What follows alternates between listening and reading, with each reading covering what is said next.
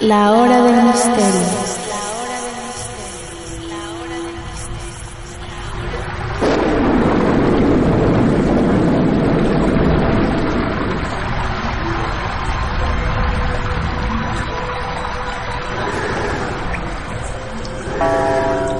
Estás escuchando radiobrujas.com.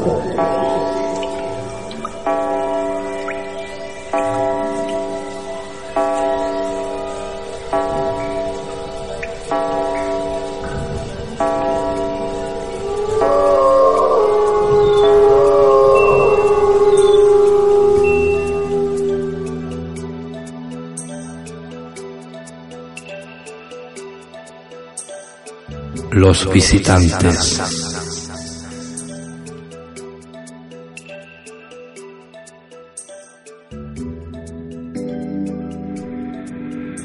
Región de Extremadura, España, año 2005.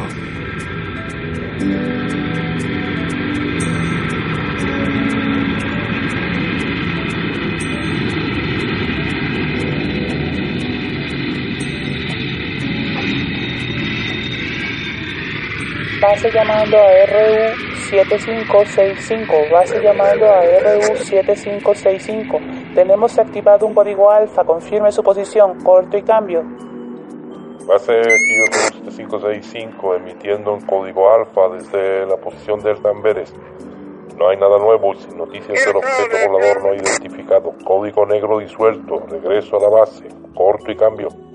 Bien, RU765, pase a la frecuencia del canal 44. Activamos regreso. Reconocimiento visual desactivado, ¿correcto? Eh, canal 44, ¿para qué? Si ya regreso. Aviación Civil se ha quejado de interferencias en sus comunicaciones. Estamos aquí igual de extrañados y le remitirán al coronel las grabaciones. Mencionan una unidad que desconocemos y el teniente Aibar que nadie conoce. Aibar, un momento, me suena ese nombre. Aibar no fue el piloto fallecido en el accidente hace como casi, casi 15 o 20 años. Si era muy amigo de mi padre. ¿En serio tienen una grabación de él?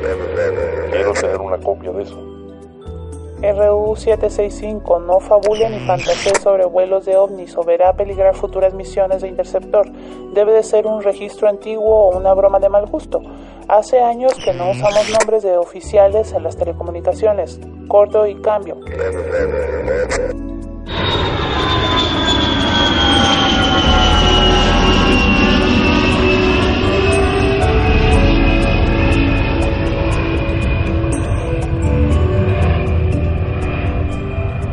Juan Fegui murmuró que si de él dependiera dejaría en ese momento de realizar aquellos vuelos de reconocimiento sobre fantasmas en el radar.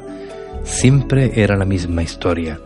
Un objeto detallado y analizado por el radar como una forma consistente y sólida para después de la realidad verse limitado a simple y puro aire. Pero esta vez sería distinto, muy distinto.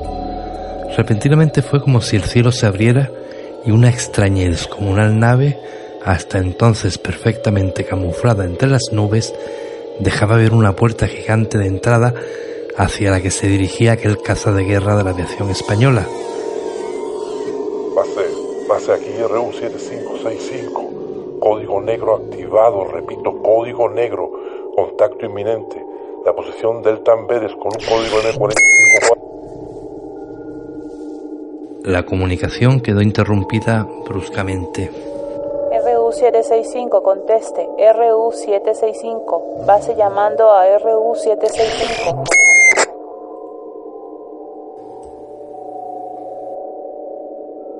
Estás escuchando radiobrujas.com.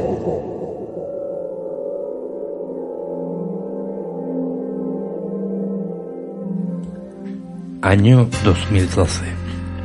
A muchos kilómetros de aquel escenario, Pablo Aibar parecía preocupado en su despacho.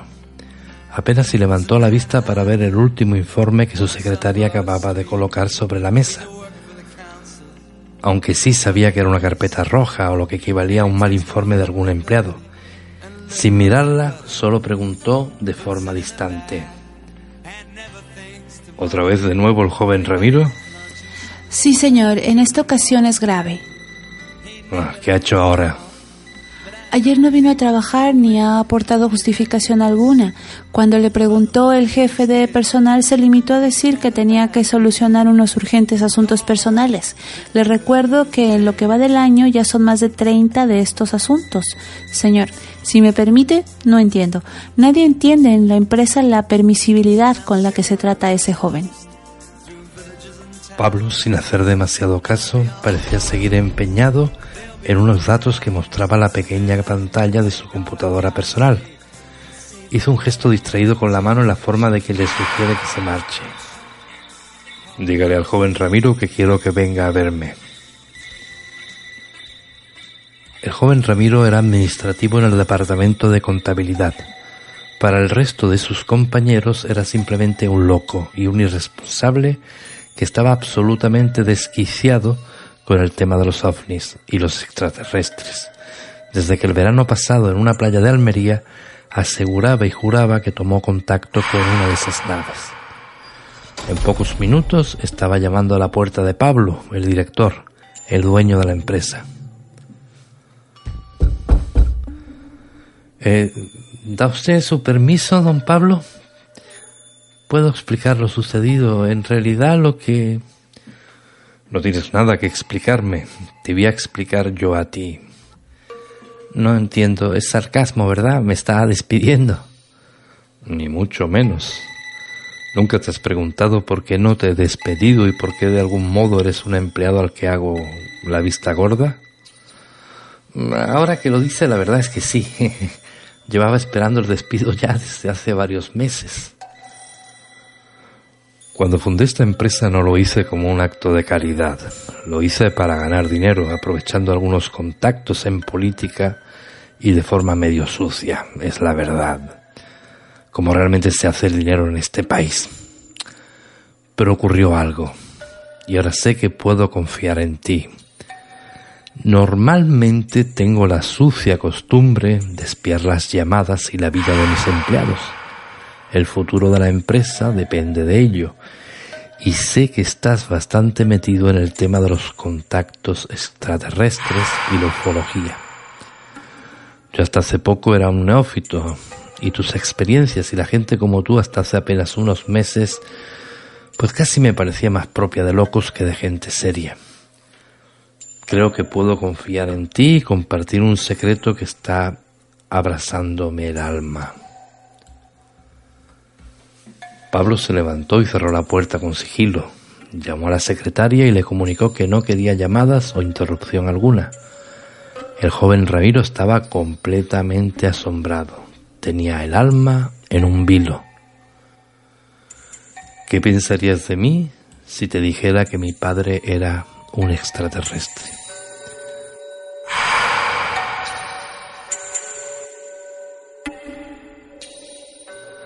El joven Ramiro no respondió, simplemente se quedó mirándolo en silencio, como quien dudaba de su equilibrio mental. No, no me lo digas, lo mismo que pensaría yo. Pero te aseguro que es cierto. Eh, sé de oídas de algún caso parecido, pero lejos, en Estados Unidos, otro en Polonia, pero nunca en España y no conozco a nadie con una experiencia pues, tan cercana al menos como algo creíble, oiga. Como fraudes y gestos alucinatorios y paranoicos, pues muchísimos. Pablo, sacando de su cajón un triángulo de un extraño metal con unas inscripciones, lo puso sobre la mesa. Tendría aproximadamente el tamaño de una cajetilla de cigarros. ¿Sabes qué es? Lo encontré hace poco entre las cosas de mi difunto padre. Mm, sí, he visto alguno. Es una especie de teléfono bastante, bastante sofisticado. Eh, ¿Sabes cómo funciona? Mm, no, no, pero he visto de usarlo. ¿Me permite? Adelante. Entonces el joven Ramiro, colocando aquella pequeña placa de metal en la palma de su mano, comenzó a trazar círculos extraños y a esforzarse en repetir mensajes telepáticos. Repentinamente, un haz raro de luz brotó de aquella placa, una luz verdosa, como espesa, parecía tener densidad. Con la misma velocidad se convirtió en una densa nube, como si fuera una especie de nube bonsai, que en el centro del despacho comenzó a descargar una carga eléctrica, como un pequeño rayo. Rayo que impactó sobre la alfombra y se incendió, para a continuación soltar una pequeña carga de lluvia que terminó apagando el pequeño incendio. Ah, ah, oiga, lo siento, lo siento de verdad, lo siento mucho. No, no te preocupes. ¿Me crees ahora? No tenía ni idea de cómo funcionaba. Es la primera vez que veo de hacerlo desde hace pues, casi 15 años en los que murió mi padre. Quiero que esta conversación quede entre nosotros. Eh, por supuesto. Entonces, oiga, si su padre era extraterrestre, eso significa que usted de algún modo también lo es. El joven Ramiro estaba absolutamente alucinado.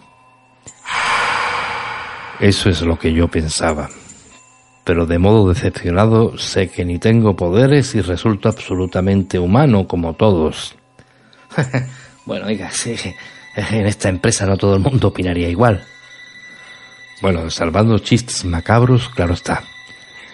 Por las investigaciones que estuve haciendo resulta que no soy el único caso. ¿Conoces el libro de Enoch? Pues por supuesto. Y ahora que lo dice, mm, muy, muy interesante. Cómo aquellos seres extraterrenales se mezclaron con las hijas de la Tierra. ¿Y se ocurrió hace cientos de miles de años? ¿Por qué no iba a seguir ocurriendo ahora? Pero he llegado a la conclusión de que ellos eligen a sus descendientes. Algunos salen a ellos y otros a sus madres terrenales. A mí me ha tocado este último papel. Yo recuerdo que era un niño, no tendría más de seis años, y recuerdo ver a mi padre muy, muy preocupado, sentado solo en el sofá de la sala, con esta placa en la mano de la que brotaba el mismo haz de luz que acabamos de ver. Era un haz de luz con el que conversaba.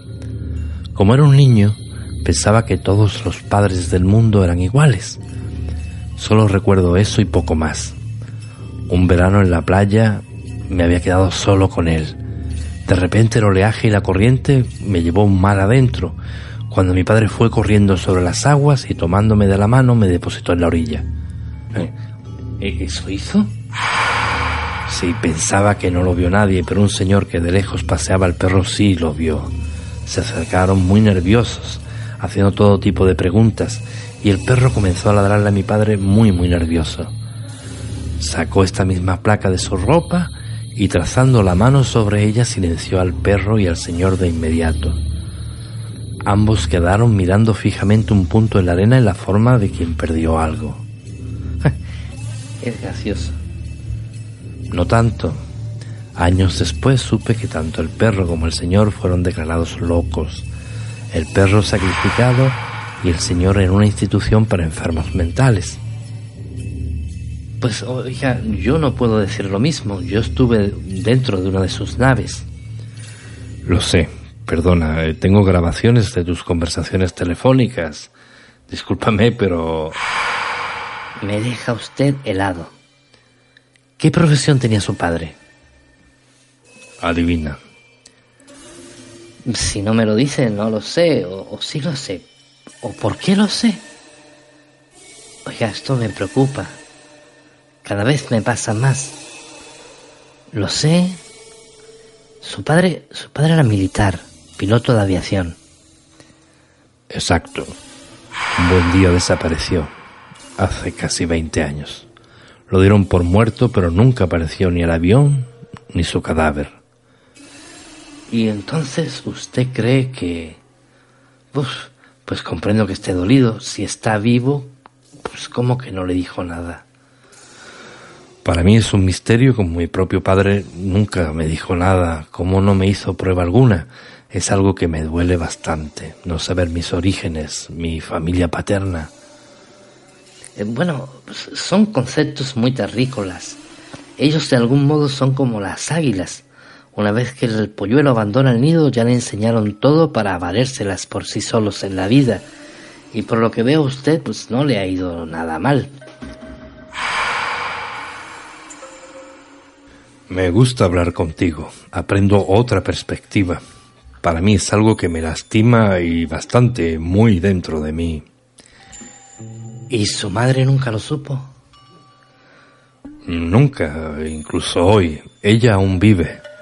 Se lo menciono de forma muy suave y me mira extrañadísima. Ella asegura que lo conoció en un baile, en una verbena, la típica historia. Era un chico de pueblo tímido y muy educado tenemos una idea bastante utópica y deformada de los seres de otros mundos. Eso, eso es cierto.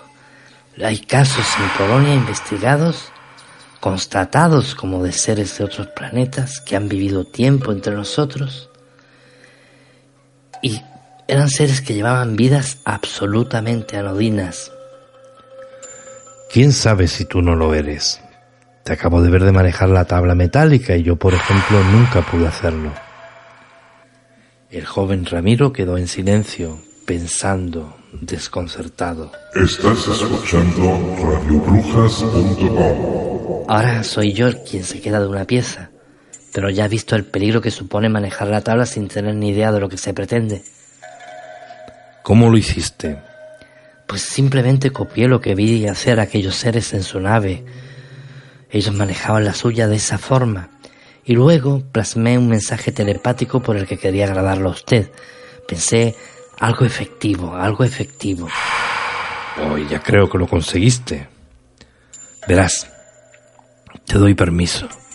No importa si incendias o destrozas este maldito despacho, pero pídele por favor que quiero hablar con mi padre. Por favor te lo pido.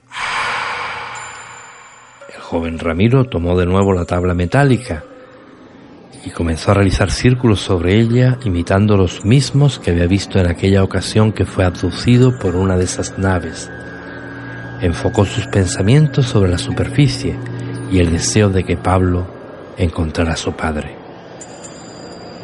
Repentinamente el mismo haz de luz verde volvió a aparecer para metamorfosearse en una densa neblina que cubrió toda la estancia pero en esta ocasión no aparecieron rayos ni descargas eléctricas, solo una especie de torbellino de luces que finalmente fue acelerando hasta que por sí solo arrojó el cuerpo de un piloto sobre la alfombra y de forma pesada, casi en el modo de quien cae violentamente de una silla.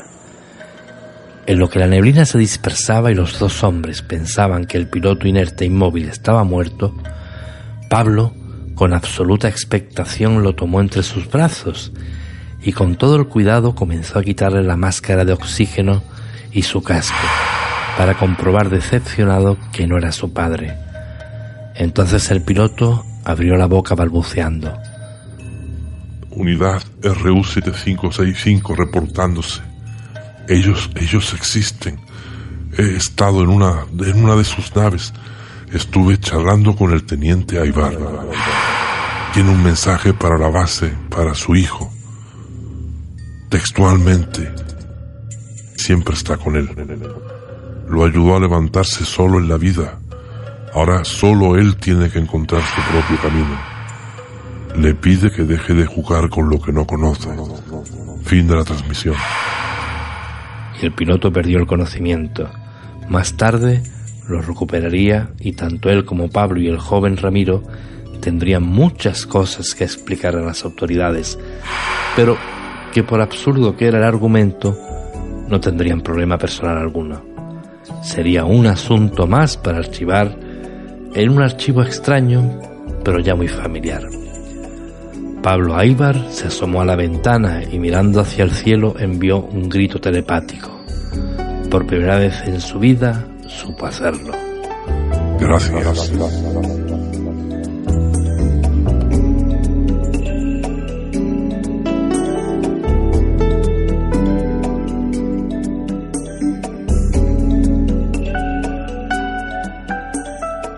Es una producción de radiobrujes.com, de textos y guion de Druida.